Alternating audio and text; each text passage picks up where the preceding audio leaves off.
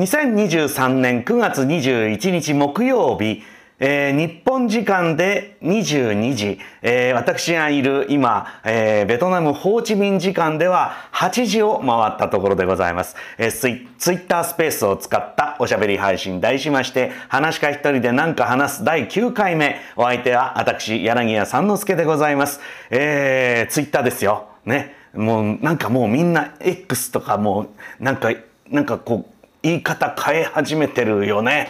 えー、私はね、ツイッターってもう、地球上の最後の一人まで呼び続けていきたいと思っておりますがね。えー、話し家がお送りする内容ではありますが、内容は落語ではございません。えー、落語に関係する話、今日はまず出ないんじゃないかな。ね、もう忘れてますから、落語のことは。また思い出しますけどね。えー、最近身の回りで感じたことを中心にいろいろ脱線しながらおしゃべりをして、え、最終的には今、ライブで聞いてくださってるお客様大勢いらっしゃるんですよね。すごいね。えー、20人近くいるかな。ありがとうございます。えー、その方々のコメントを、まあ、拾いながら、まあ、お魚にしながらっていうんですが、まあ、展開させながらっていうかね、えー、そんな感じで進めていきますので、えー、まず今聞いていただいている皆さん、もうお分かりですか？あの、この配信のツイートをいいねしてください。それからリツイートしてください。えー、それから、あの、初めて私の、まあ、たまたまここへたどり着いちゃった方、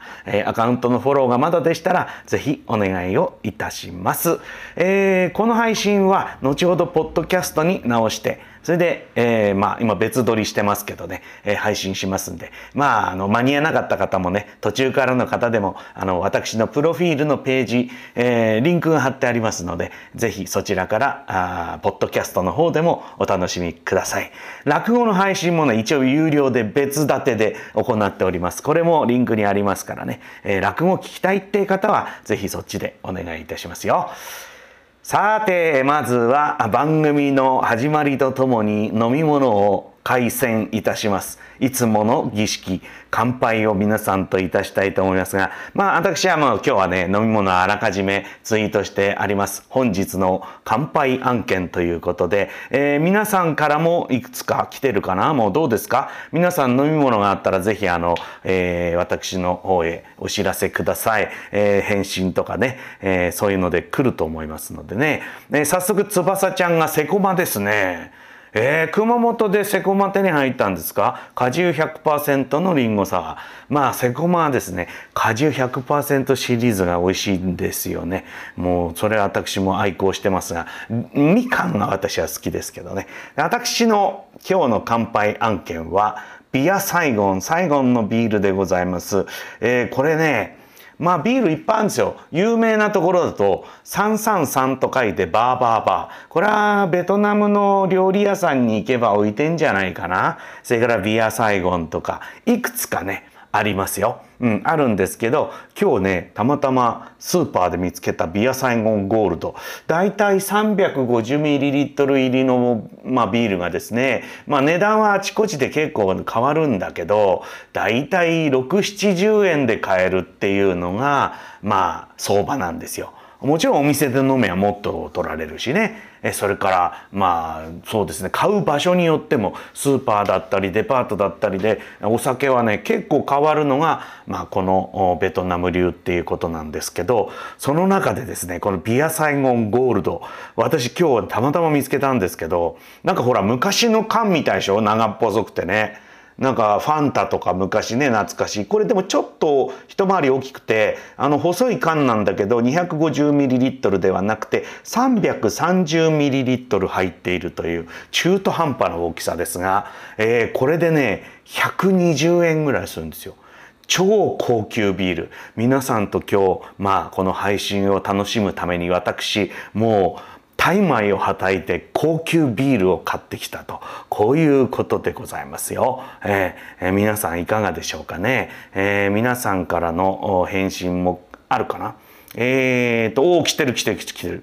ね、えー、皆さんは何飲んでんのかな？何飲んでおおまあ様は今日紅茶ですか？珍しいね。え、三森さん、もう銀座ライオンで2杯引っ掛けてきたので UCC がロイヤルにおろしてるパラダイスティー。あ、あれですかあの、なんだっけあの、ちょっとこうフレーバーティーみたいなやつね。ロイヤルホストで飲めるやつ。昔パラダイスティーって言わなかったよね。なんだっけなんとかティーって言ってたよ。なんでトロピカルアイスティーとか言ってたけど名前変わったんですかね。えー、えっちゃん、えー、乾杯案件ヤッホーブルーイング全略好みえ全略好みなんて聞いてないぜソリーという、えー、ゆず塩発泡酒あこれタイトルなんだ最近そういうねもうタイトルであのほぼあの完結してるっていうか タイトルで全勢力を使っている感じのまあお酒とか食パン屋さんとかいっぱいありますけどヤッホーブルーイングだったら間違いないですな。ああ、ゆず塩発泡酒。えー、面白そうですね。香りもいいんじゃないですか？えー、えー、と、だし割り日本酒という渋さで迫ってくるのが、えー、高梨さんでございますな。いや毎度毎度、えー、日本酒党の高梨さんですからな。あだし割りっての最近流行ってるね。おでん屋なんか行くとね、やってますけどね。だし割り私も何度かそういうお店では飲んだことあるけど高梨さんはご自宅でだし割りにしてんのかな？えー、いいですね。まあ、体にもなんか優しいような気がします。チョリさん、えー、お風呂上がりで暑いので炭酸水で乾杯。いいね。喉をね、ピキピキっとこう刺激してで水分をちゃんと取ってください。えー、翼ちゃんは火曜日から札幌に来てて今日最終日なんだ。えー、熊本の翼ちゃんは札幌で私のこのホーチミンからの配信を聞いているという、えーえー、もうなんか東シナ海と日本海をもう股にかけるようなあそんな感じでございますな。ありがとうございます。えー、リンさん、えー、その他皆さんあのあのリツイートねリポストって書いてあるけど私リツイートって言いますからね皆さんじゃんじゃんリツイートありがとうございます。三森さんもね、えー、ゆうゆうさんは温かい紅茶ということで、えー、皆さんそういうそれぞれに飲み物を用意していただいてますな。それじゃあ早速私は行きますよ。開封、開栓の儀ですよね。えー、いきます。わあ、いいね。えー、割とあっさり開きましたあそれではまあ今日はちょっと木曜日という中途半端な、まあ、曜日でありますし皆さんには1時間遅くねえもう普段だったら寝ちゃうとかねもう眠いとかって方もいらっしゃるんでしょうけど私も1時間早く始めてるんでお互い歩み寄りの、まあ、2時間の時差を、えー、股にかけて楽しもうっていうことでございますから皆さんありがとうございます。ぜひねお付き合いください。それでは乾杯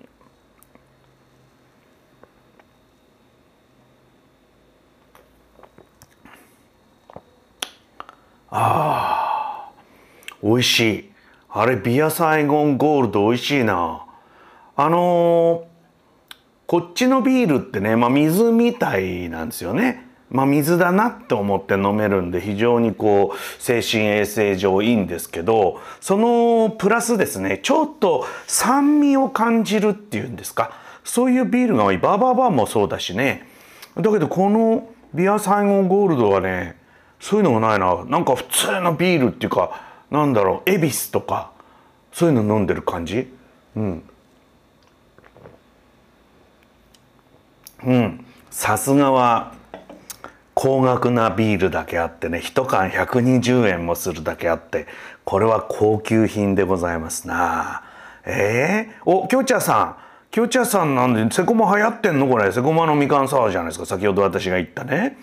わあちょっとセコマの輪が広がりつつありますないや実はねこの間あのマレーシアで、えー、飲みながら喋ってたんですけどやっぱりねあのセコマとの噂話なんかしてたんですよ。あそこはいいよっていやワインが好きな方だったんでねいやワインを、うん、日本まあこやっぱりねマレーシアでねいいワインを手に入れるのはすごい大変なんですよねそんな話をしながらね、えー、セイコーマートいいですよなんてねそんな話をしておりました。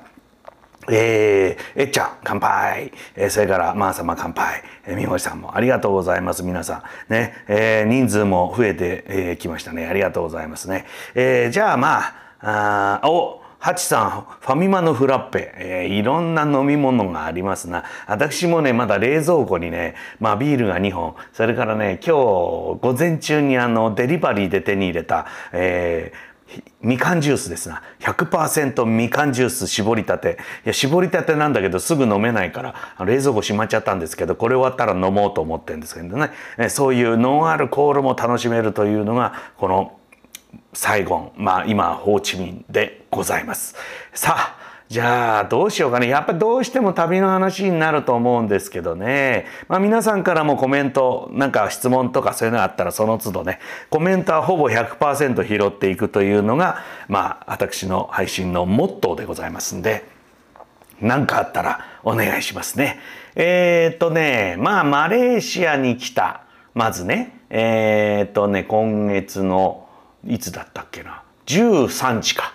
ね、13日に、えー、マレーシア。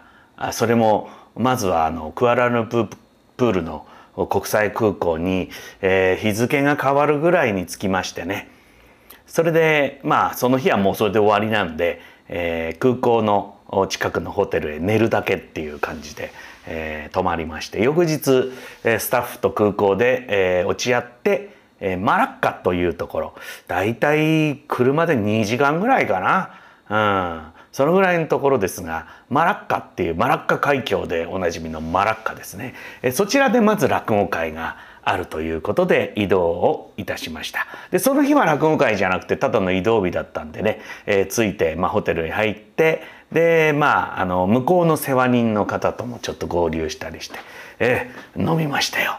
随分なんかね酒の好きなマラッカスタッフたち。いやもちろんあのマレーシアにも大酒飲みがいるんですけどあのクアラルンプール方面にもね、えー、一緒だったもんですから。えっ、ー、と最初はそうねあの中華いやマラッカ中華のね、えー、なんかエビがたっぷり乗っかったあのビーフンでチーズっぽいあの汁がかかっているっていうなかなか珍しい料理ですよね。そういったものなんかを食べながらまあビールをカパカパカパカパ飲んでね。でもう一軒行こう。でもう一軒行こうなんてもう今日本じゃなかなかないじゃないですか。もう当たり前のように2軒目に行きましてね。もうみんな結構酔っ払ってんですよ。私もなかなか酔っ払ってます。ねそれからなんかインドバーがあるから行こうなんつってね。インドバー行きましたよ。え？インドバーってあるんですか？そんな日本に。わかんないけど。で、インドの方がいっぱいいてね。それでまあ、インド人の方が、インド系マレー人っていうんですか？そういう人たちがですね、ウイスキーをバカバカ飲んでるっていう、なんかあの、目の前にボトルを置いたまま飲んでるみたいな感じですね。ショットで飲むなんて生優しい飲み方はしないっていう感じで、私が見てる間に1本半ぐらい3人でウイスキーを開けてましたけどね。で、音楽はあの、インドポップですね。インド映画でもじゃんじゃか踊りの時にかかってるような音楽がわーって流れてて。で、店員さんもやっぱりインド系の方。で、時間がだんだん遅くなって、まあ日付が変わったぐらいにですねあの子供が入ってきてねあの多分従業員の子供なんだと思うんですけど、えー、まあ、どっか店のどっかにきっとね託児の部屋があるんだと思うんですよ。こっちって結構そういうのが多くてね。でそこからまあなんか退屈できちゃったのかな。でそのその後はまたほらインド人の子供ってなんかもう暴力的な可愛さがあるじゃないですか。目がクリクリっとしてね。でそれをみんなでもって、えー、つっついたりしながらつっついたって本当につっついたりしてないんですけど遊んだりしながら、えー、黒ビールをバカバカ飲む人もいたりそれは私ですけど、えー、それから、えー、赤ワインを、2人で2本2本近く開けちゃうみたいなことがあったりとかですね、えー、いきなり初日からまだ仕事もしていないうちから、えー、バカに飲むというそういう1日目でございました。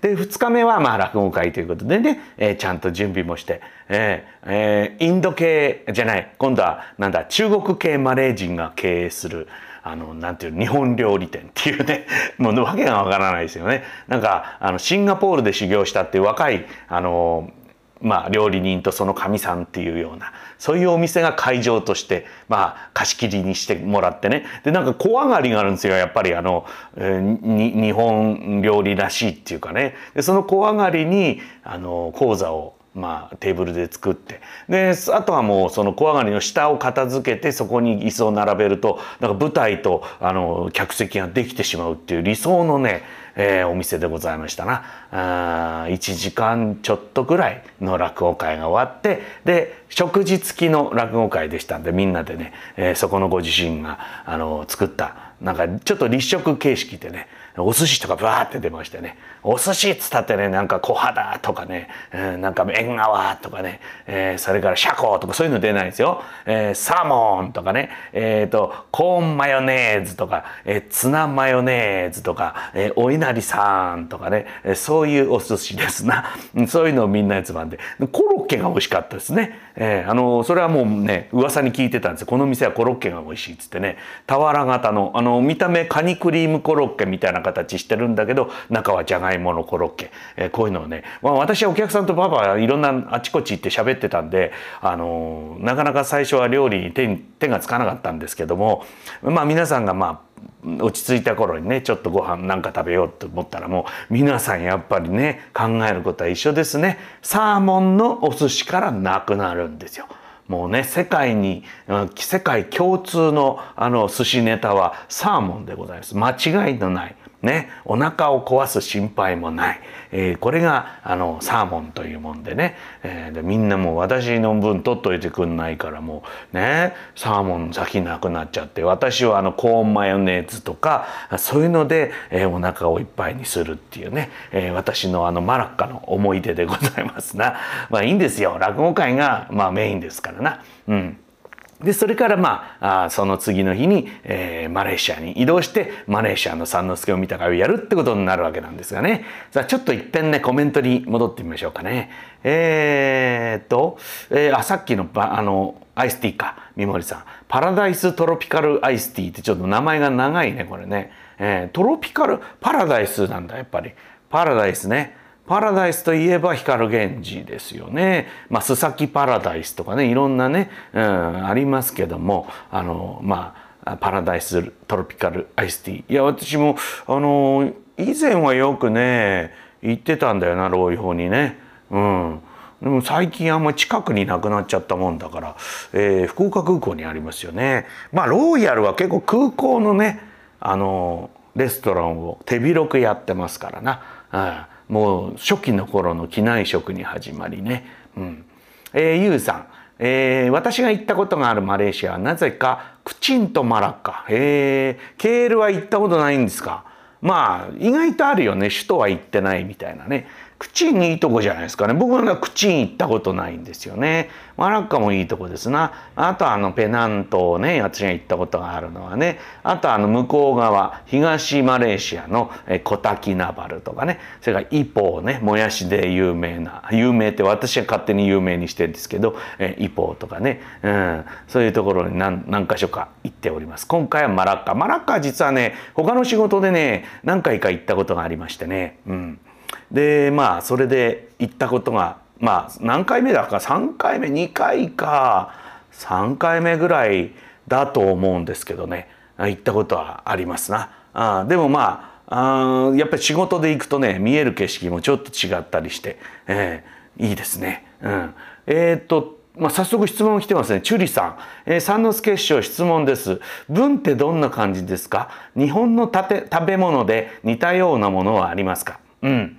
えー、文はですねどうなんて説明したらいいんだろうまあ米粉の麺ですよね。あのフォーもそうでしょフォーっていうのは、えーと、5ミリから7ミリぐらいの幅の平打ち麺でそれでやっぱり米粉をベースにしてると思うんですよね。うん、それで、えー、それからあの文っていうのは細いんですよ。そうめんぐらいの感じ。うん、でね、えー、やっぱり米粉でできている。だからあの細いんでよくねスープが絡むっていうんですかね、えー、で分はなんかご飯の代わりにもみんな食べてるよね。あのスーパー行くとねもう茹でたっていうかもう火の通った分がね袋に入って売ってんの。あのだからなんていうのあの蒸し蒸したそばみたいな。あと何ですかうどんとかもあんちゃん。流水麺みたいなあの袋に入ったね。すぐあの湯が湯がいてっていうかお湯通してすぐ使えちゃうっていうようなあんな感じで、えー、分売ってるんですよ。で皿のだから今日今日昨日今日って私食べたのは、まあ、いわゆるラーメンみたいに汁の中に分が入っていて具が乗っかっているっていうそういうもんなんだけど食べ方もいろいろあってねもうあの皿の上にただね麺をねこうなんていうのドーンってなんかほぐさないまんまなんかほぐれてんだかほぐれてんだか分かんないようなのバーンって乗っけるんですよ。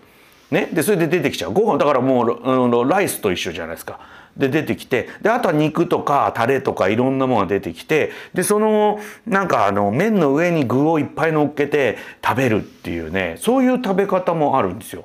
なんかだからもうライスですなライスみたいな扱いで麺を食べるっていうねだブンブンの方がだだから日本のあのベトナム料理屋さんはまずフォーだと思うんですよ皆さんも、まあ、ベトナムの麺類といえばフォーだと思うんですよね一番最初に浮かぶのは。ただ実際に皆さんが食べてるものは、まあ、特にあのホーチミンではブンの方が多い。フォーはね多分ね北部の麺なんだと思うんですよだからハノイとか行くとまあいわゆる元祖フォーの元祖だと思いますね。でもちろんもあのここあのホーチミンにもフォーの店はいっぱいあります。えフォーはフォーって書いてあるんですよ看板に。フォーを食べさせる店ってわざわざ断ってる店でフォーを食べる。であとは特に断ってないただの飯屋だとフォーは置いてなくてあのブンが置いてあるっていうそういう感じですな。うん、どんな感じって言われるとそんな感じ ちょっと説明が長いですよねなかなか簡単にいや本当は違うのかもしれない私が知ってる範囲では文はそんな感じでございますね。えー、ハチさん札幌へようこそってことでこれはあの翼ちゃんに言ってんだな。うん、今日ものすごく寒い。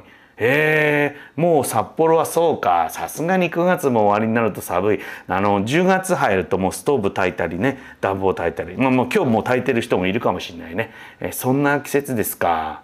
へえ高梨さん松本の知人が今日からホーチミンに滞在中。あららら。これは奇遇ですな。なんかあのさっき聞いたんですけど秋篠宮様も今あの、えー、ホーチミンにいらっしゃるっていうことでね。まあちょっと今日この配信がなければちょっと飯でも食いに行こうかななんて思ったけどやっぱり配信の方が大事ですからな。あの今日はこれに集中しているというところで。まあホーチミン楽しんでもらえるといいですね。松本さんのあ松本さんじゃない松本のお友達ね。うん。お仕事かな？うん、お仕事だとまずお仕事でが大事だけどね。ゆいさんケール行ったことないんです。小竹ナバルは空港だけ。なるほど。うん。まあマレーシア広いからね。あ思い出した。もうまあのシンガポールともう隣り合わせの橋を渡るだけで、えー、隣の国ジョホールバルっていうところにも落語会をやりに行ったことを思い出しましたね。遠かったねあれは。ケールから300キロから400キロ弱ぐらいあるんじゃないですか？うん、翼ちゃん。もう勝手にあの私があの先進を読む前にもう勝手に会話してますけどいいんですよしてたっていいんだけどね。やっぱりそうなんですね。ってことで街中は半袖と薄いダウンの人で不思議な光景。まあもうダウンも着るだろうねみんなね。あのねもうホーチミン大変よ。ホーチミン若い子がもうすっごいもうねあちこち遊び回ってあの動いてるんですけどもう今日あのショッピングセンター行ったらねなんていうのブルゾンみたいなのあのダボダボのちょっとオーバーサイズが流行ってんのかな。ブルゾン着てる子いましたよ。え？ー、なんかこうスタ何あれ？なんかスカジャンみたいなさ。なんかスタジアム？スタジャンみたいなやつ。いくらなんでも扱ろうよそれはなんだけど。まあおしゃれのために我慢するってのはね。札幌の方が寒いけれども薄着するっていうのと一緒で。まあ沖縄の人もダウンは着るしね。着る時本当はないんですけどね、うん、だけど厚着してる若者結構いるんですよ。ね、だからあの半袖で飯食ってる隣でもうねあの上着着て飯食ってる人もいる。で基本的に暑いっていうか日差しが強いからみんなねあの長袖着る人は多いんですけど結構厚着なんですよね。うん。えーと、それから、チュリさん、お答えいただきありがとうございます。あ、そうですね。いやいや、どういたしまして、いろんな食べ方あるんだよね。いや、食べ物は奥が深い。私はまだほんのその第一歩しか知らないんで、もうローカルのもうね、今日もちょっと、えー、ちょっとローカルっぽいとこ行ったけど、もう身振り手振りで、あのあとメニュー指さしたりとかでなんとか頼むんですけどねもう他の人はなんかなんかねこっちの人自由だからね。いいよね。食べるものあの注文するよ。なんか細かく。なんかメニューを言って終わりっていうんじゃなくてなんか自分の食べたいようにこういろいろ面倒を見てもらうっていうような感じであの店の人とすごいやり取りをするんですよ。あとすごかったのですね。今日私夜食べに行ったところはねえっ、ー、と道を挟んで、えー、まあ道ったって路地ですけどね。挟んで同じような店が2つあの向かい合ってるんですよ。でどっちでまあ路地に入ってったら両方のあの人からちょっと声かけられたりするんだけどどっちかなって言って勘でなんか左側の店に結局入った。でもね右側の人はね「おいお客さん来たぞ」みたいなねそういう感じでなんか奥へ声かけてくれたりして、うん、で別の店員さんが来たりして。なんかなんだ仲いいんだなこの向かい合ってるまあライバルなんだろうけどうまくやってんだなって感じなんですよ。で私はまあ注文して、まあ、食べたりなんかしてたんだけどそのうちに他の席も埋まってきて、まあ、まあ若い女の子3人組とかねあとカップルとかそんな感じそれがまあ埋まってきて結構食べてるんですけどびっくりしたのはねまあ、左の店に座ってんですよ。で左の店でなんかもう注文がいくつか届いてるんだけどあの右の店の店員さんも呼んでなんか別のもん注文してんですよ。でそのうち向こうからもなんか来るっていうね。これ自由すぎるよねなんかね。うん、で昨日見た光景は焼肉行ったんですけど焼肉外でこうジュージュー焼きながらあのいわゆるデリバリーでなんかデザートみたいなのを別の店から取るっていうね。あのまあやっぱりベトナムのこうちょっと町場の食堂ってあんまりメニューの数が多くなくて今だとね日本だともう何でもデザートからもう何でも置いてるじゃないですか。だからちょっとしたものだからその店はもうヤギのあの焼肉と鍋しかないからあと他のもんはもうあのスマホでもう注文してあのバイクでビーって持ってきてもらってね。はいじゃあって言って食べましょうって食べてるところがね持ち込みっつうのは聞いたことあるよ。ね？持ち込みはわかるけども配達させてるっつうのがねすごいなと思って。だから食べ物の文化もすごいけど食べ物を食べるっていうその自由さねうん、それもやっぱり毎回来るたんびに少しずつああそうだったそうだったっていうこともあればへえこんなこともあるんだっていうね、うん、ことを感じながらの、まあ、毎日。まああのホーチミンは今晩でおしまいなんで明日の夕方の便で私はあのバンコクへ、えー、移動しますけどね、えー、まあベトナム最後の夜はこの配信とそれからさっき食べた、えー、美味しい分ってこれでくれていくということでございます。ね。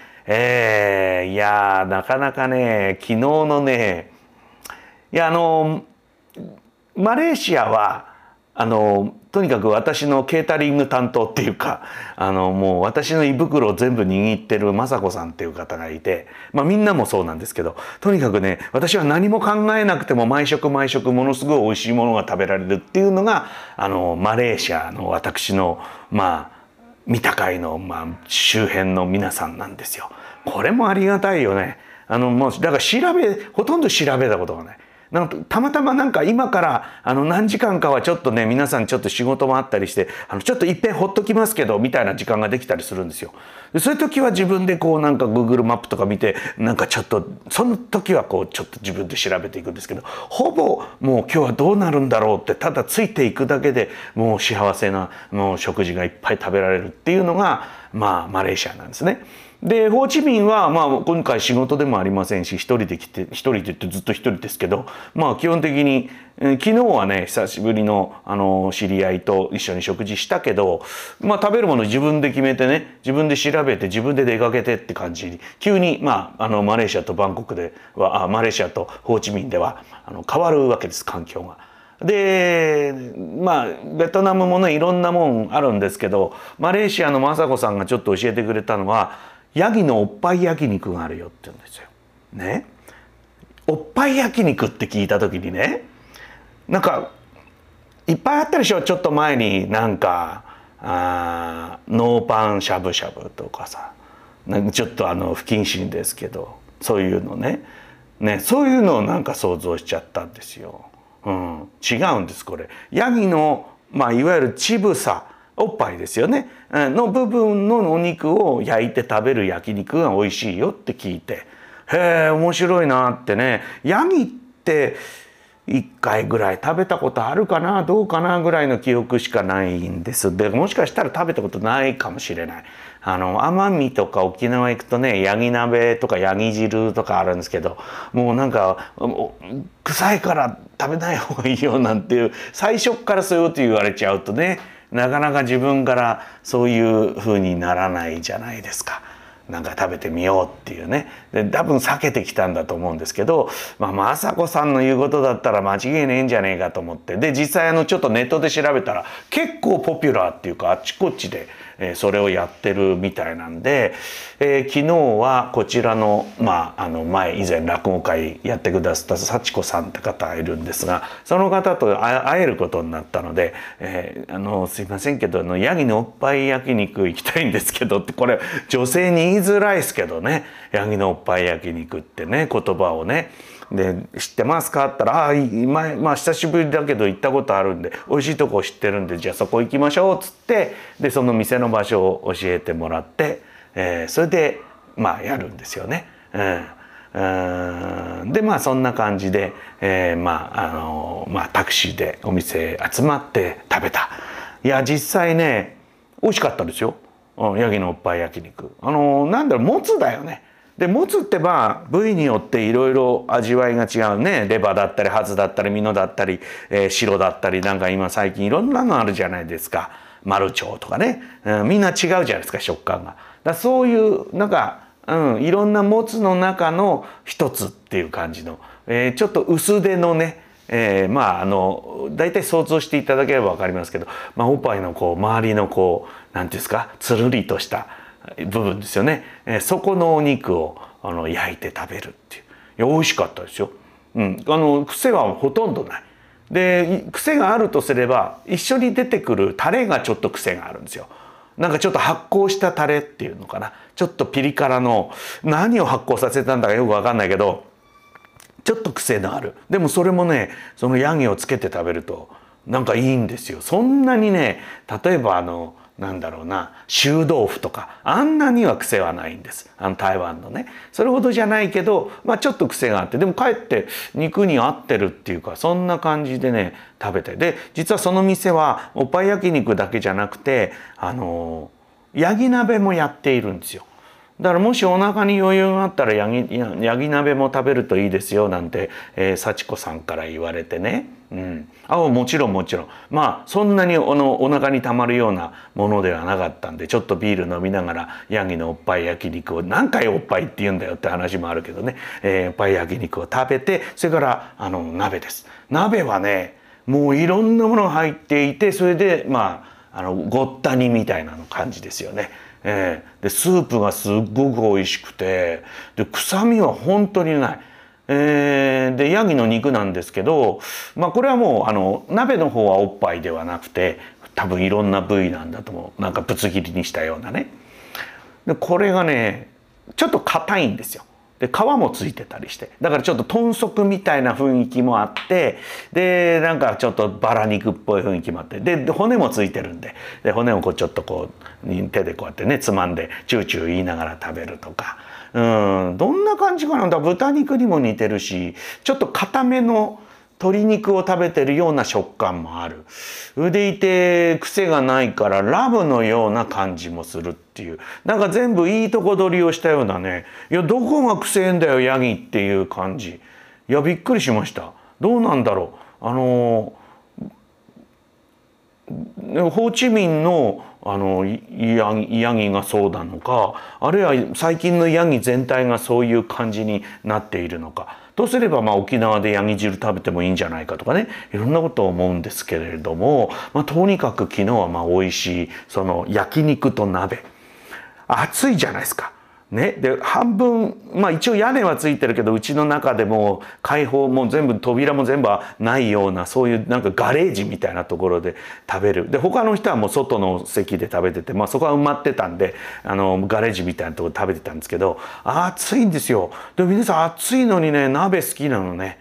すごいですよ。鍋を夜になるとみんな鍋食ってますよ。何なんですかねあれは。こんなにあのベトナムの人は鍋が好きなのかしらって。実際あの、えー、ショッピングモールいわゆるこう綺麗なねそういうとこ行くとまあもちろんレストラン街みたいなのあるじゃないですか。そうするといわゆる火鍋で中華のね火鍋もある。で韓国のああいう鍋もある。で日本の鍋もある。タイしゃぶタイ好きか。タイ好きもある。それからベトナムのローカルの鍋何鍋屋ばっかりじゃねえかっつうぐらいね。で昼間から結構みんなね23人で鍋つっついてんですよ。鍋好きなんだね。我々はやっぱり冬でしょ夏は。あ夏は冬ってことだね。ね。普通はなんか食べないでしょ夏は。暑いから。関係ないんですよ。ね。一年中食べるんだなっていうんで、まあ、こういうのも一つの食文化だったりするんでしょうね。えー、ちょっとコメントに行きましょう。えっちゃんヤギの臭みとか癖はどうでしたか？もう今申し上げた通りですよ。本当に食べやすいの。あの肉全般やっぱベトナムって美味しいんですよねこれもうヤギもその仲間に入ったんだけどやっぱ日本のね肉はちょっとね何て言うのかな綺麗すぎるっていうかねあのまあいろんな基準もありますからしょうがないんですけど、まあ、育て方も違うんだと思うね。で何より違うのは調理の仕方が違うよね。あ我々あのどうですかねあの、まあ、韓国の焼肉は骨付きカルビとかあるでしょ？それから T ボーンステーキとかだとあのわざとちょっと骨を残しますよね。あとはまあ鶏肉のあのチューリップみたいなんとかねあれはまあ骨をこう持ってチュプチュプ食べるっていうまあそのぐらいですよね日本で動物の骨を見るまあ私あの、えー、豚足大好きなんで豚足も骨がついてますよねだけどこっちの肉ってほぼみんな骨ついてんだよね。ええ、なんか骨がついてないとなんか偽物だって思われるの よくわかんないけどこれ勝手に言ってるだけね。あの全部のあの色鶏も豚も牛も大体どっかにねあの例えばなんだろう今日も私麺食べました。麺の中に小さく切った肉が入ってんだけどその細切れって言われてるぐらいの大きさの肉だってちょっと骨がついてるんですよ。だからやっぱ骨をつけるのがなんか礼儀作法みたいなねそんなとこあるんじゃないですか？でそうやってこうブツブツと切った肉を食べさせるんでそれをこうちょっと手でつまんでこうなんだろうなその最後のちょっとした骨をねこのぐらいの骨だったら取っちゃったらいいじゃねえかとも思うんだけどついてるからうまいような気もするんですよなんか。だから切り方が違うから。やっぱりなんかななんかやっぱ安心してガバッとは食えないわけ。なんかいつもなんかほまあ魚で言えばいつも骨があるとかまあ、だから肉だったらまあ骨ってあんまり考えないんだけど骨がついてるかもしれないっていうつもりでね、あのいつも警戒しながら食べるっていうんですか。で骨をこう皿の上カランカラン出すっていう。これが美味しいんじゃないのかなきっと。このベトナムの肉の美味しさは。全ての肉に言えることなんでね。うん。なんかだって骨がつくように切るって全然違うもんね。うん、中さんヤギのおっぱい気になりますか？気になるよね。ぜひあのホーチミンに来ることがあったらあのヤギのおっぱい食べてください。あちこちで食べられますから。私も検索したけどすごい出てきたよ。あの Google マップとかそういうとこでね。うん、いっぱい出てきた。で、私はその中でちょっと紹介してもらったとこ行ったけど、まあ2軒並んでてどっちもあるんだけどどうするなんて言われたけど、まあちょっと決めてくださいよ。あの行ったことある方でいいですから。なんつって、えー、行ったお店でしたけどね。美味しかったよ。あの、あの、ビジュアルはぜひ私のあのツイッターね。ツイッターですよ。X じゃねえよ。ツイッターにあの全部載ってますから。あよかったら見てみてください。えー、まあ見たまんまの味って感じするけどね。であとやっぱり初めて食べるからどのぐらい焼いていいか分かんなくて。ねもともとほらもつってどのぐらい焼いていいか分かんないじゃないですか。なんか適当でこんなところでこまあいいかっつって妥協して食うものじゃないですか。ねまあまあまあ大丈夫なんでしょうね。でもなんかちょっと初めて食べる肉ってなんかねちょっと怖いからちょっと焼きたくなるよね。でも焼くと硬くなりすぎちゃうんでそこら辺をねなんか加減しながら焼くと美味しいんじゃないですか。うん。いや思い出すな。昨日のことだけど。うん。ヤギのおっぱい焼肉本当おすすめです。えー、今のは放送事故じゃありませんよ、えー、ビアサイゴンゴールドを煽ったその間でございますからね。間を楽しんでいただきたいですな。うん。えー、それからもうちょっとあるかな？あえっちゃん、えー、ワイルドですね。でも骨から出汁が出てるから美味しくなるんですかね。そうか。それもあるよね。うん、骨から出し説は本当有力だろうね。ってことは結構日本人は肉をもったいない食い方をしてるのかもしれませんよね。うん、骨から。だってほらねラーメンのスープなんて骨割ってねそっから取るんでしょ？やっぱ骨にうまみがあるんじゃないのかな。たったこう一皿の、えー、野菜炒めっていうんでも骨がついててそこから何かが出ればもう魔法がかかったように美味しくなるんじゃないかなと思うんですけどね。あとはこちらはあのタレ文化なんでもう訳のわからないぐらいタレの種類があってそしてあの同じ種類でもあの店によって微妙に配合が違っていてね。なんかエビを発酵させた私最初ねピンク色してるんでねなんかこう芋のペーストかなと思ったんだけど舐めてみたらあのもうエビのね頭をと潰してなんか発酵させたみたいなねそういう味しましたからね。これをまた汁物にちょっと垂らすだけでもなんかもう見違えちゃうんですよスープが。味変どこじゃないですよもう。スープ取り替えたみたいな感じになってね、えー、みんな上手にやるんだよね。柑橘。まあこっちで言えばかぼすとかすだちとかなんでしょうけどなんか違うね。なんかねあどのぐらいかな。ぶどうの粒ぐらいの大きさのねやっぱりあのかぼす的なねものがあってえっ、とちょっとだけあの切り込みが入れてあるんですよ。でそれがねゴロンってあの皿に乗って出てきてね。でそ絞ると中すごく柔らかくてかぼすとか結構絞るに力いるじゃないですか皮が硬いってのもあるよねその柑橘はね皮はすごい薄いんだと思うんですよだからあのちょっと3本の指でキュッてつまむとビュッてもうあの完全に潰れてねそっから中からねあのいわゆる柑橘の汁がジュバーってすごい勢いで出るんでこれがまたスープに入ると味変どこの騒ぎじゃないんですよ。ねいやもう楽しくてしょうがないもう。なんか食べに行くの本当楽しみなんだけどだけどもうおじいさんですから私はね1日3回は飯は食えないんだよな2回でまあちょっと調子が良ければねもうちょっと食べたりはするけど一人で食べるとねまたあのちょっとたくさん頼めないでしょ？もうだからそれもあるよね。まあ一人で飯なんか食いに行かないねほとんどこっちの人は。ねだそういうのは逆に日本食行くんじゃないですか？なんか吉野家とか。すき家も今日見つけたな。ペッパーランチもあったな。だそういうとこだと一人で食べられますよね。もうプレートになってますから。だけど基本的にこっちの料理ってみんなで、まあ、中華系と一緒だよね。みんなでこう大皿つつき合うっていうそんな感じなんでね。まあ一人旅はちょっとそこら辺が、うん、残念なこともありますがね。えー、ぜひ皆さんも。あのー、私は今回だからね初めてなんじゃないかな。3カ国回るの。だからマレーシアバンコクは行ったことあるんですよ。2回。でそこにベトナム挟んだ。どうだったかな？だから落語会やった時5年前がそれだったような気がする。3カ国行ったな？あ思い出した。行った行った。行った。落語会がねやたらあったんですよ。バンコクでもあってホーチミンでもあってそれでそうマレーシアでもあったから。今回1カ国しかやってないのにまだね当分帰らないっていうね。もう怒られるんじゃないかと。いいよもう怒られたら謝っちゃうから俺。と思ってね、えー、ゆっくりのんびりの3カ国の旅ということでございますかな。うん、でね皆さんちょっと、ね、聞いてもらいたいというか愚痴なんだけどね。もう腰が持たないわけ。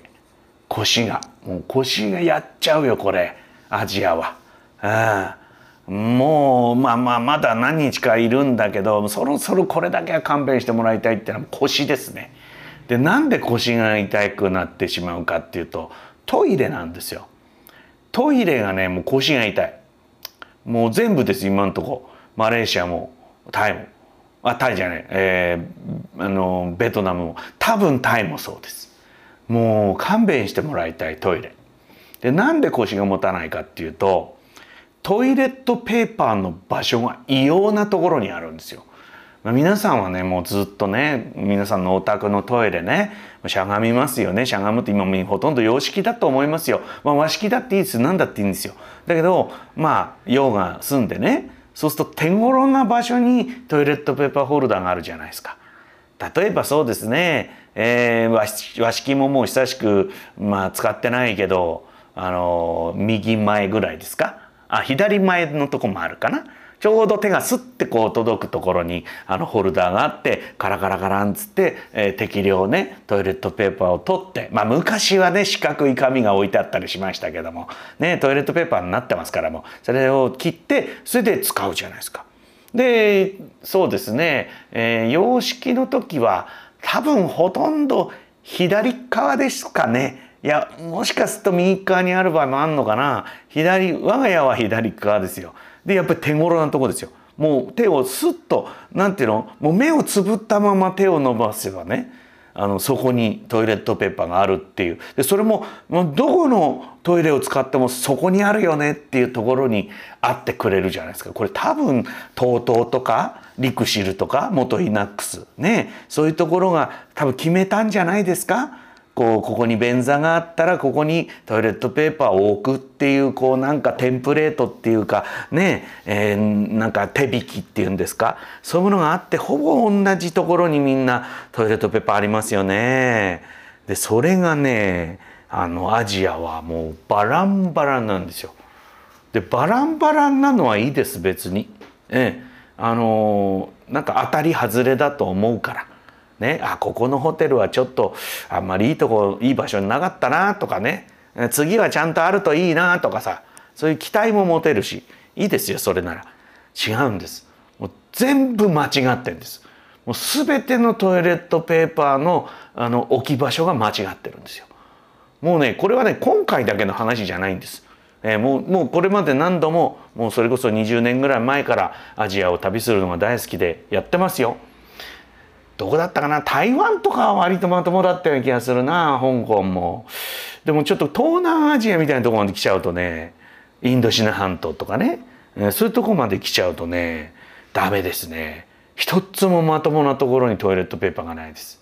えー、えー、とねまずねもうみんな場所がバラバラでしたからね。もう思い出せますよ私。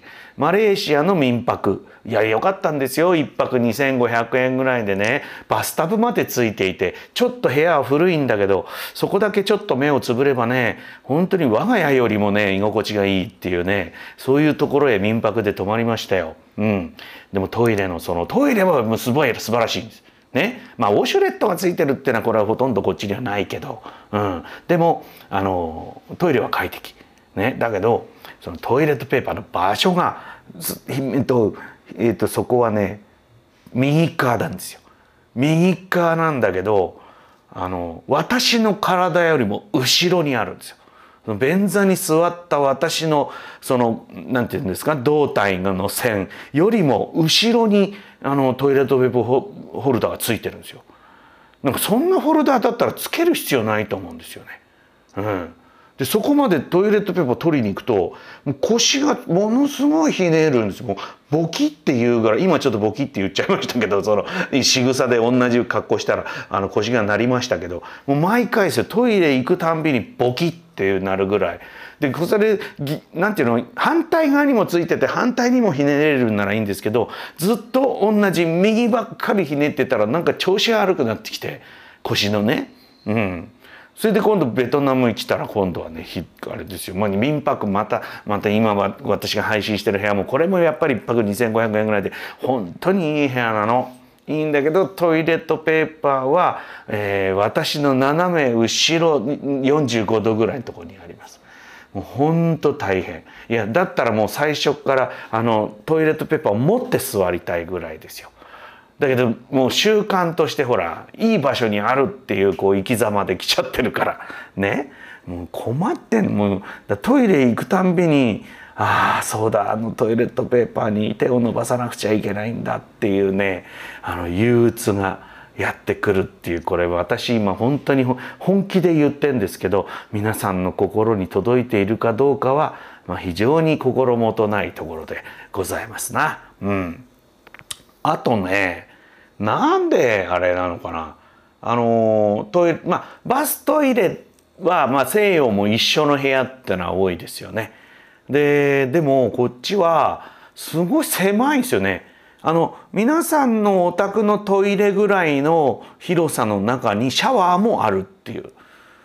ね？つまり大体日本ってトイレって畳1畳半とかぐらいじゃないですか広さって。いや今はもう洗面所があったりとかそういう作りもありますけど基本的に普通にトイレだけの場所だったらそんなもんですよね皆さんのところもね。うちもまああの風呂場の入り口にトイレがありますけどトイレ自体の広さはそんなもんですよ。ね、で洗面所があってっていう感じです。え、違うんです。シャワールームとトイレが一緒になってるっていうこれはもうほとんどそうですよね。で畳1畳分ぐらいの広さの中にで洋式の便座もありシャワーもついてるっていうこれどうやったってシャワー浴びれば便座はもうびしょびしょになってしまうわけですよ。でもそれはそれがそうなるってことは誰も気にしてないっていうかねそれでいいんですっていうような感じでこちらの方は暮らしているというような感じがいたします。えー、私も今もうだからこのホーチミンの民泊はそのようにやってます。えー、もうトイレの便座の先の20センチぐらいのところであのシャワーを浴びるっていう感じですね。えー、だからもちろんシャーって私の体をこう洗い流した水はもう半分は便座の方へビチャビチャビチャビチャっていきますから。終わるともう。だからそうあ今思ったけどさトイレ掃除しなくていいのかな？いやそれは中は掃除しなきゃいけないけど外見は常にこうシャワーできれいになっているっていうそういう感じなのかな？だから日本はね例えば便座カバーとかあと便座の蓋カバーとかでどうかするとあの便座にこうなんていうの？この出っ張りに合わせてへこんでいるなんか絨毯みたいなのね、うん、そういうのつけますよね。だそういうのは一切できないですよ。だってシャワーなんだから、ね、全部下はタイルでそれでいつ水がもうジャーッとどんだけかかっても何ともないっていうふうにしとかなきゃいけないから,、うん、だトイレの戸を閉めないと、まあ、シャワーも外へ出てっちゃうぐらいのそんなところで私今シャワーを置いてるんですけど、まあ、慣れてくると意外とねいいんですけどね。これどうしてあのたった畳1畳分ぐらいの広さを別の部屋にできなかったのかなっていうまあでもな水道の工事とかを別にしなきゃいけないとかいろんなことがあるんですかね。部屋は広いんですよ私の部屋。全然狭さを感じないです。もううちより広いんです。我が家より。だからこの畳1枚をあげるからシャワールーム別にしてくれっていう感じもするんだけど、まあ、どうもこっちはそういう文化ではないっていうことはもうこの何十年もそうだからねベトナムだってマレーシアだってタイだって日に日に進歩してると思うんですよ。だけどまあそれはあのセレブのお宅は違うかもしれませんけど庶民が住むうちはいまだにそのバスルームっていうぐらいなもんでバスルームっていうとトイレのことじゃないですか別にする気はないみたいですね。えー、この先何十年もまだそういう感じなのかなっていう感じがしますね。チュリさん、えー、お国の方々はトイレットペーパー問題はどのように解決してらっしゃるんでしょうかねそうなんですよ。いやだからねあの こんなことだんだんあの話がこうビニーリサイニーになってきますけどあのトイレットペーパーがしけっちゃう問題っていうのもあるじゃないですか。だってそこであったかいシャワー瓶だから。ねトイレットペーパーホルダーあるとこで。それは直接かからないまでも湯気っていうのがありますからやっぱり湿めるんですよねなんかね。くたっとした感じのペーパーを使う。いやあの昔と違ってねトイレットペーパーの質はすごく良くなりましたよ。いやなってますけどあのなんとなくしとっとしたあのトイレットペーパーを使う。いやだからなんだろう。あのシャワー浴びる前にトイレは済ましとこうかなっていう気にはなりますよね。うんあのどうしてもその直後にあの湿ったあのトイレットペーパー使いたくないなっていう気がするんでね。なんかねうん。で私はトイレのことはねつぶやいてないですけどあの食事のこととかはあの私のツイッターちょっとあの帰って見てもらうとあの後ろへ帰ってもらえばなんとなく私が喋ってる通りに物事が進んでるかもしれませんな。なんとなくね時系列っていうか思い出した順番に喋ってますから。うん。何なんですかねトイレシャワー問題ね。それからあの腰が痛くなる問題。これはまだ当分解決されないけれども私が言っときますから、うん、トイレットペーパー湿ってますよだから。ね。だからトイレ私トイレあの私の部屋のすぐ隣なんかねなんだろうな階段で2階に上がるんですよ。で2階に上がると正面がトイレなんですよ。で右側が私の部屋っていう。だから部屋の中にトイレはないんですよ。いっぺん部屋から出て2歩歩くと別の部屋にシャワールームがあるっていう間取りになってるから、うん、だからまあトイレの湿り気はあの トイレとシャワールームだけで完結してて部屋には入ってこないんですけどまあやっぱり湿ってるっていう感じですな。うん、あとあの皆さんにお話ししておきたいのはあのグラブっていうアプリがすごいですよ。あの、ツイッターはね、X っていう名前にして、どうやらイーロン・マスクって人は X っていうアプリを、まあ今は SNS のアプリじゃないですか。で、これをいろんな機能をつけて、例えば、まあ、銀行の機能を持たせるとか、投資の機能をする、買い物をするとか、そういうスーパーアプリにしたいっていうことをね、なんかで言ってたことがありますよ。えーだけどねどうなんですかね。それがうまくいくかどうかは私には知ったことじゃないですけどね。まあなんかねなくなっちゃうとこまああんまり良くないからなんとかうまいことやっといてほしいですけどね。でもどうなんでしょうね。うん、ででででですよ。でですよ。で皆さん PayPay って使ったことありますかね？私結構 PayPay 使うんだけど PayPay は結構最近スーパーアプリ化してますよね。えっ、ー、とまあ買い物ができますよね。それから送金もできますよね。それからあとは何ですか？タクシーも呼べるね。あとは何？保険にも入れる？あとは何ですかね？えー、なんかいっぱいありますよね。なんかね他にも。株も買えたかな？確かね。ええ、そんなような。だからいわゆるスーパーアプリじゃないですかそんなね。だから日本はそうなっているんですけどえっ、ー、とねグラブっていうアプリは日本でもダウンロードできますよ皆さん、えー、G え GRAB かな Grab。ね、えー、だからあの App Store で検索してもらえば出てきますけど、えー、インストールもできますけど日本では使えないんですよ。サービスがないもんですから。うん、あのアカウントを作ったりはできるんですけどね。でそれのすごいのはねやっぱりねもちろんあの各国それぞれ国その国でしか使えないいろんな、まあ、サービスあります。PayPay なんてね海外出るとあのページ出てこなくなっちゃうんですよ。なんか海外からあの PayPay のアプリを起動するとあの残額とかもわからないぐらいつまりネットデータを遮断してるんですね海外からのデータをね。えー、だから今いくら残ってるかも見ることもできないぐらい、えー、遮断されてるんですけども、えっ、ー、とね、グラブはね、まあマレーシアで使えます。ベトナムでも使えます。で、多分タイでも使えます。うん。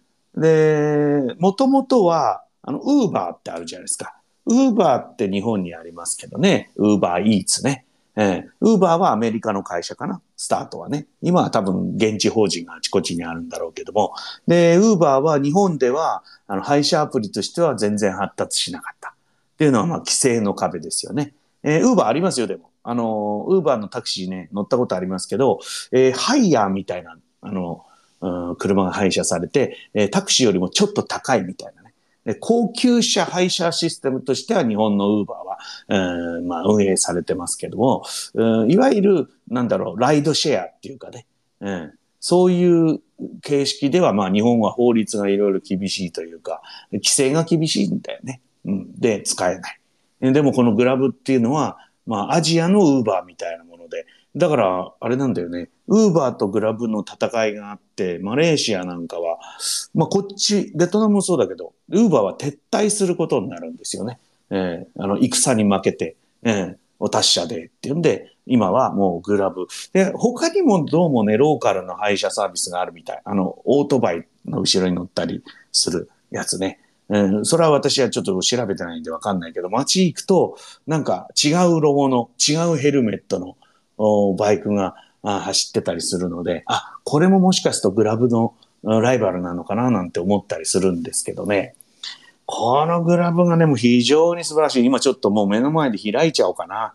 えー、もうね、あの、私が言ったような、他、他がどうかシンガポールとか、その辺でも使えるのかなちょっと知ってる人がいたらぜひこの時間に、えー、あの教えてほしいんだけど、私が言った今、三三三国、ね、えー、マレーシア、ベトナム、タイ、これは全部使えるんですよ。同じサービス、だから同じアカウントで、国をまたいで使えるっていう。で、国をまたいで、あの、アクセスすると、もう表示する内容がちょっと変わって、つまりその、国ごとでやってるサービスが微妙に違ったりするので、だから PayPay みたいにこう何も表示されなくなっちゃうとかそういうのがなくて、なんか違う画面、もちろん言語もそうですよね。今だからベトナム語で主に表示されてます。もしかするとこれ英語に変えたりできんのかな？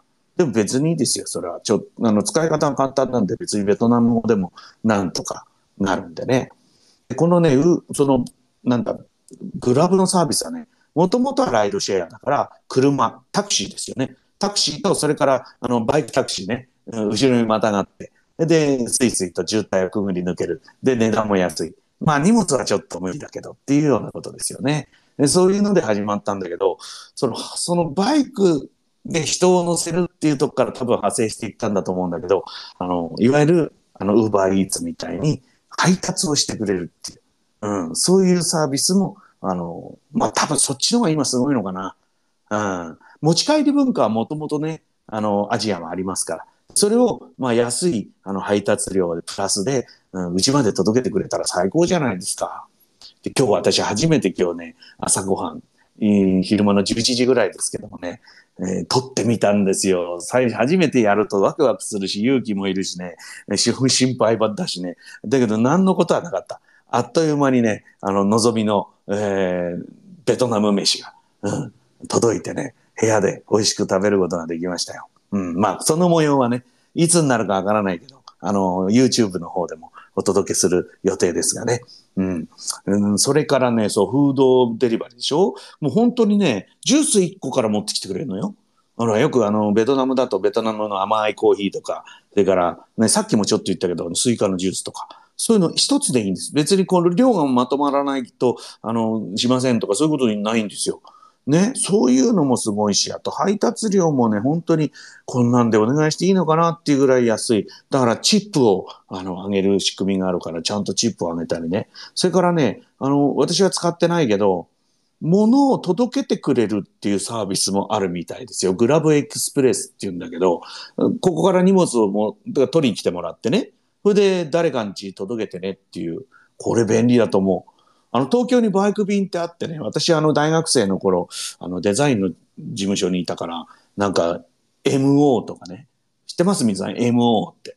あの、MO ドライブであの、650メガぐらいのデータを書いて、あの、あの人にデータを送ったりするんですよ。ね、今だったらもうメールでとかネットで送りゃいいんですよ。そんなことができなかったから。まあそういうわざわざそのメディアに入れてフロッピーどこじゃないですよ。フロッピーの何百倍も使えるっつうんで、その頃は革命的な MO とかね、そういうのをバイク便で高かったと思うよ。隣で、つか隣の区のちょっと、うん、ちょっとした事務所に届けてもらうのに3000円とか5000円とか、そんなんだったと思うけどね。そんなんじゃないと思う。多分すっごい安い金額でその誰かに物を届けてくれるっていう、そういうサービスもある。で、今見たらどうですかね。あとは、まあ、そ実際、だからそこからいろいろ発生してんだけど、物を買うのもできるでしょ？それからショッピングってのもあるね。それから保険もあるね。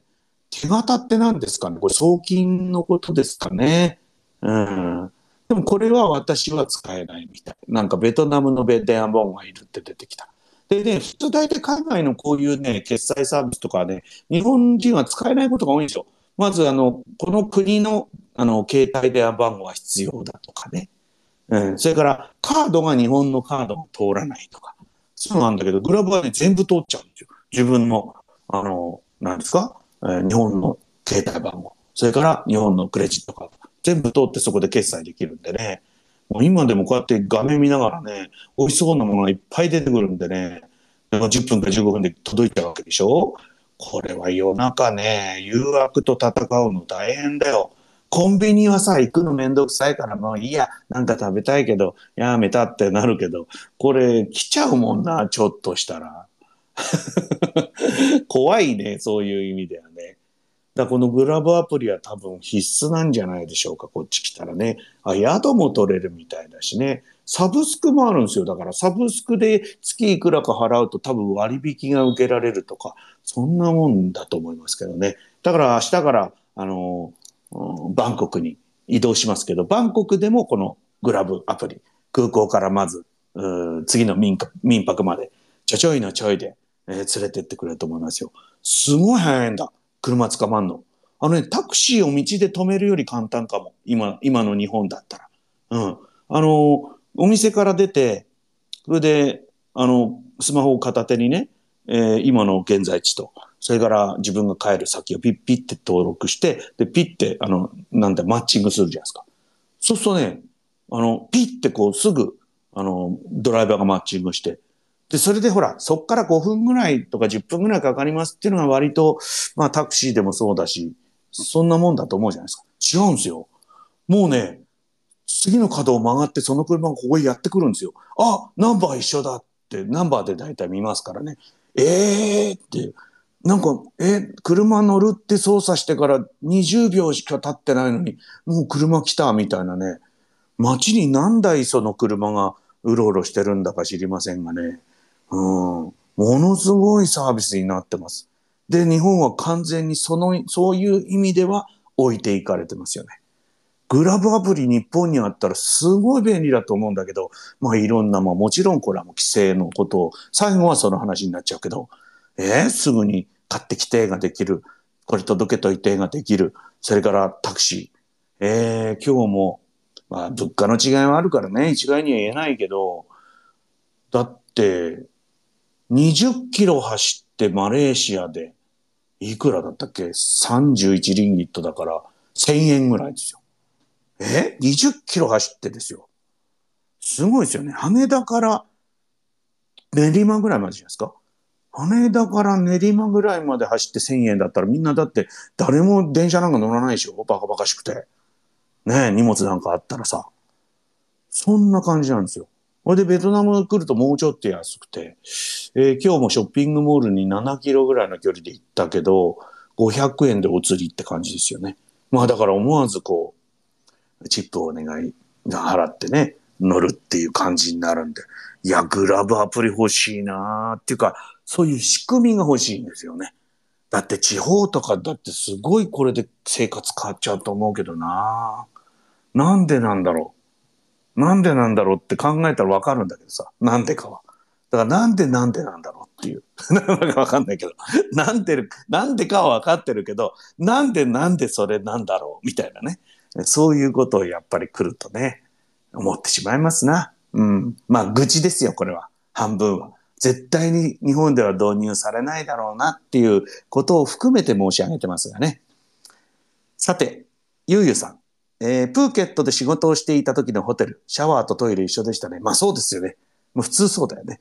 バスタブなし。これも当たり前ね。だから今回のあのマレーシアのバスタブ付きは本当に奇跡だったな。うん。だんだん便器の蓋が濡れるのが気にならなくなる。そう。それはね、だからね、気にならなくなっちゃうんだろうね。うん。まだね、私はまあ、まだまだですよ。そういう意味ではね。うん。気にならなくなったら最高なんだろうな。うん。なんか全部一つの部屋で住むならそれがいいじゃねえかってものは考えようですからね。うん。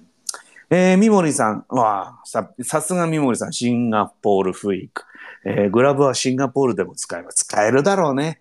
もうシンガポールこそ使わないとさ、だって車はものすごい、あの、コストがね、所有するコストもかかるし、渋滞もすごいしね。うん。だまあ、グラブ、バイクのグラブもあるんじゃないですか。それから、ね、えー、ハイナン G ファンとかを届けてもらったらいいじゃないですか。最高だよね。えー、シンガポール。あとどこなんだろうな。カンボジアとか、ラオスとかどうなんだろうね。ちょっと国柄が違う感じがするから、わからないけどね。まあ様。えー、練馬までそんな値段で行くならもっと飛行機乗って帰るだろう。そらそうだよね。うん。だから空港からがめんどくさい問題ってあるでしょ？私も以前ね、えー、ここ、今年入ってからちょっと前かな、去年ぐらいかな。あのー、羽田品川の送迎がね、あったんですよ。乗り合いタクシーですけど。でね、1980円でやってくれたの。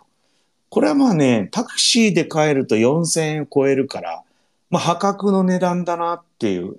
で、ほら、スーツケース抱えて、ちょっとその頃腰も悪くしてたし、いや、これならまあちょっと痛いけど、痛いけど、まあ腰も痛いけど、財布も痛いけど、まあ1980円いい線だなっていうか、応援してあげなきゃ。こういうサービスは。だってなくなっちゃうじゃないですか、使わないと。と思って頑張って乗ってたんですよ。うん。そしたらね、最近ね、値上げがすごい。なんか時間、それもね、深夜のね、なんていうの、私最終便で帰ってくることが多いから、最終日は足元を見るっていうかね、今ね、高いとね、その、は、何？その、うん羽田からうちまで4900円とかね、だったらタクシーの方が安いじゃねえかみたいな値段になってきてたりして、それで乗り合いなんだからね。うん、まあ、車はね、アルファードと、アルファードとかなんで、まあ、すごく快適だ、快適なんですよ。で、乗り合いだから乗り合わないこともあるわけ。そうすると一人でね、その、うん、アルファードとか乗ってね、もう王様気分で帰ることもできるんだけど、最近はやっぱり利用者も多いから、だいたい2、3人乗ってることが多くなったからね。で、それで、ね、3000も4000も取られたら、たまったもんじゃないよね。いや、だからどうなんだ？最近、だからそういうことがあって使わなくなりました。成田空港もでもね、5、6千で行けるから、成田空港の距離ならちょっと安いって思うかもしれないよね。うん。うん、一人ならですよ。あの、何人かで、えー乗るんだったらタクシーの方が安い場合も出てくるでしょうけどね。うん、そうやってね、やっぱり便利で安くなってくれないと、まあ日本はあら今食べ物とかありとあらゆるもの安いですけどね。うん。昔はほら、やっぱこう、ベトナムとか行くと安いみたいな、なんかすごいあったけど、今まあだいぶ差も埋まってきて、うん、まあそれでもまだ安いけど、バンコク明日から行くけど、多分もうほぼね、あの、屋台とかじゃなければ、普通の、えーお店とかで食べるなら、もう日本とあんまり変わらない物価になってるし、それから為替も今日本は弱いですから、円がね。えーだから明日からは、え今みたいに、うわ、安いなんてことは、もしかしたらないかもしれないけど、うん、それをまたちょっとね、感じたことをどっかで喋ったりするかもしれませんがね。えーそうなんです、まあ様。ね。日本はね、もっと変わらなくちゃいけないのですよ。うん。なんですかね。まあ、急、変わらなきゃって別に闇雲に変わることはないんだけど、なんかね、もう、あの、制度として疲労してるものがすごく多いんで、そこはやっぱ手を入れないといけないんじゃないのかなって、私は思います。落語界だってそうかもしれない。ね。えー落語界は古い、古い、古さをこうまとって、えーやっているところではありますからね。うん、そこも、まあ、実際そうかもしれません。そこも考えていかなきゃいけないのかもしれませんな。うん。さあ、時間も9時11分、こっちでですよ。皆さんはだから11時回ったってことですよね。いや、もう遅くなっちゃいけません。平日ですから、この辺で終わりにしましょうかね。最後まで今日もお聞きくださいましてありがとうございます。この配信は皆様からのツイートなども常にお待ちしておりますよ。えー、ハッシュタグ三之助がいいかな。これは私もすぐ見られるしね。皆さんの身の回りの楽しいこと、ぜひ、まあ、今回の感想でも何でもいいんでお寄せください。えー、たまたまこの配信を通りがかった方、えーお聞きになった方は、私のアカウントをフォローして、通知ボタン、ベルボタン、ここまで押していただけると、えーアルゴリズムの波に飲まれなくても良くなります。えー皆さんもぜひ通知ボタン押してくださいね。えー配信終わるまでにもう一回言ってきますよ、皆さん。えーいいねボタン、えーそれからリツイートね、リポストじゃない、リツイートしといてくださいね。えーそれからね、この、まあ皆さんいろんなもんで聞いてると思います、スマホとかで。あの、アップルのデバイス、昨日、一昨日かな、アップデート終わりましたか皆さん。ね。私も旅先でね、ネットが遅い中ね、もう全部済ませましたよ。えー iOS17、あ iPadOS17、非常に快適で、あのーちょっと使い勝手が変わるんでね、なんかこう使いづらいって思うとこもあるんだけど、やっぱ新しさがそこにあるので、ぜひ皆さんもアップデート、えーしてみてください。えーこれからね、このおしゃべりを、ポッドキャストにして、私、公開しますんで、えー途中から、ああ、聞けなかったって方は、もちろんあの、ツイッターでも聞けるんですけど、えー高音質版にして、えーポッドキャストにしますので、ぜひぜひ、えーお願いいたします。ああ、中さんありがとうございます。良い旅を。私26日に帰りますんで、まだもうちょっと、えー タイで、えーまあ、ゆっくりとおしたいということでございますな。はい。ありがとうございます。えーまあ一つね、え皆さんも、おだんだん気候が変わってくると思いますので、え風邪とかね、えーひかないように。それから何ですか？なんかコロナも相変わらずでしょうから、えー油断のないようにして暮らしてくださいね。で、また、あの、帰ったら落語会などで、えー楽しくお目にかかりましょう。きっとどっかで、えー枕なんかで喋ることもあるかと思いますんでね。えーありがとうございます。修理さんも。ありがとうございました、皆さん。えー、書き込みをね、最後までしていただいて、お家までが旅行です。いいですね。おやつは300円みたいな感じですかね。えー、ちゃんありがとう。えー、ゆうさんもありがとう。えー、ということで、えー、皆様あ、おやすみなさいませ。次回また突発でやりますんで、えー、よろしくお願いします。今日はどうもありがとうございました。